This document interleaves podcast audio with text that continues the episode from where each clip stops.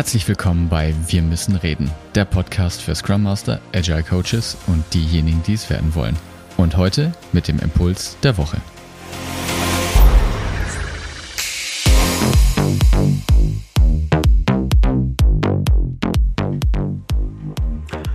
Hallo zusammen.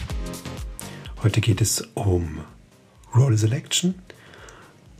Selection ist ein Element aus dem Baukasten von Soziokratie 3.0, den ihr verwenden könnt, um in selbstorganisierten Gruppen denjenigen zu finden, der das Talent für eine bestimmte Rolle hat.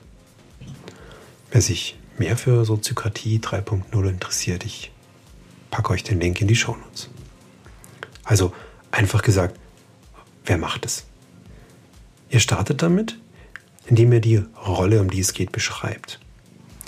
Welche Qualifikation ist dafür nötig? Welche Einschränkungen gibt es? Mögliche Anforderungen. Dann klärt ihr im Team Verständnisfragen zu der Rolle. Also, was soll sie tun? Was darf sie nicht tun oder soll sie nicht tun? Als nächsten Schritt geht ihr in die Nominierung. Ihr schreibt verdeckt auf einen Zettel denjenigen auf, wo ihr denkt, der geeignet für diese Rolle ist. Dann deckt ihr zusammen auf und jeder erklärt, warum er denkt, dass diese Person dafür geeignet ist.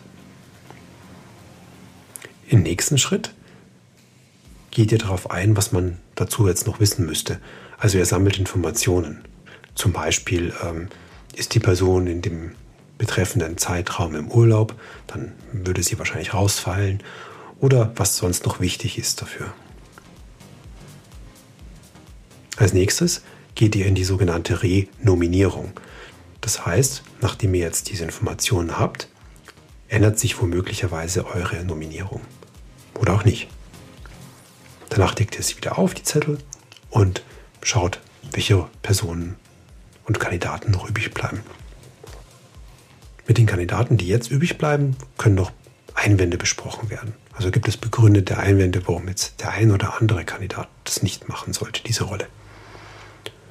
Und danach bleiben ein, zwei übrig und die könnten sich dann zum Beispiel untereinander einigen, wer dann diese Rolle nimmt und übernimmt. Das war's schon. Danach könnt ihr feiern, denn ihr habt jetzt auf eine sehr effektive Art äh, eine Rolle in einem selbstorganisierten Team besetzt. Was sind die Fallstricke? Die Gruppe kennt sich untereinander nicht. In diesem Fall ähm, könnt ihr das nicht tun, was Roy Selection macht, nämlich das Wissen der Gruppe anzapfen, wer denn jetzt für was geeignet ist. Das heißt, die müssen sich vorher noch ein bisschen kennenlernen, damit das funktionieren kann. Ein weiterer Freistrick ist, dass ihr in der Nominierungsphase, naja, sagen wir, in eine Art Wahlkampf abgleitet. So dass Einzelpersonen irgendwie besonders hervortun, warum sie besonders geeignet sind für diese Rolle. Das kann zum Beispiel mal dann der Fall sein, wenn die Rolle mit einer Belohnung belegt ist, also zum Beispiel einen höheren Gehalt oder eine besondere Anerkennung. In diesem Fall ist das nicht geeignet, die Methode. Zusammenfassend lässt sich also sagen, Role Selection macht in selbstorganisierten Gruppen sozial legitimierte Führung sichtbar. Und es ermöglicht euch, die talentierteste Person für eine bestimmte Rolle zu finden.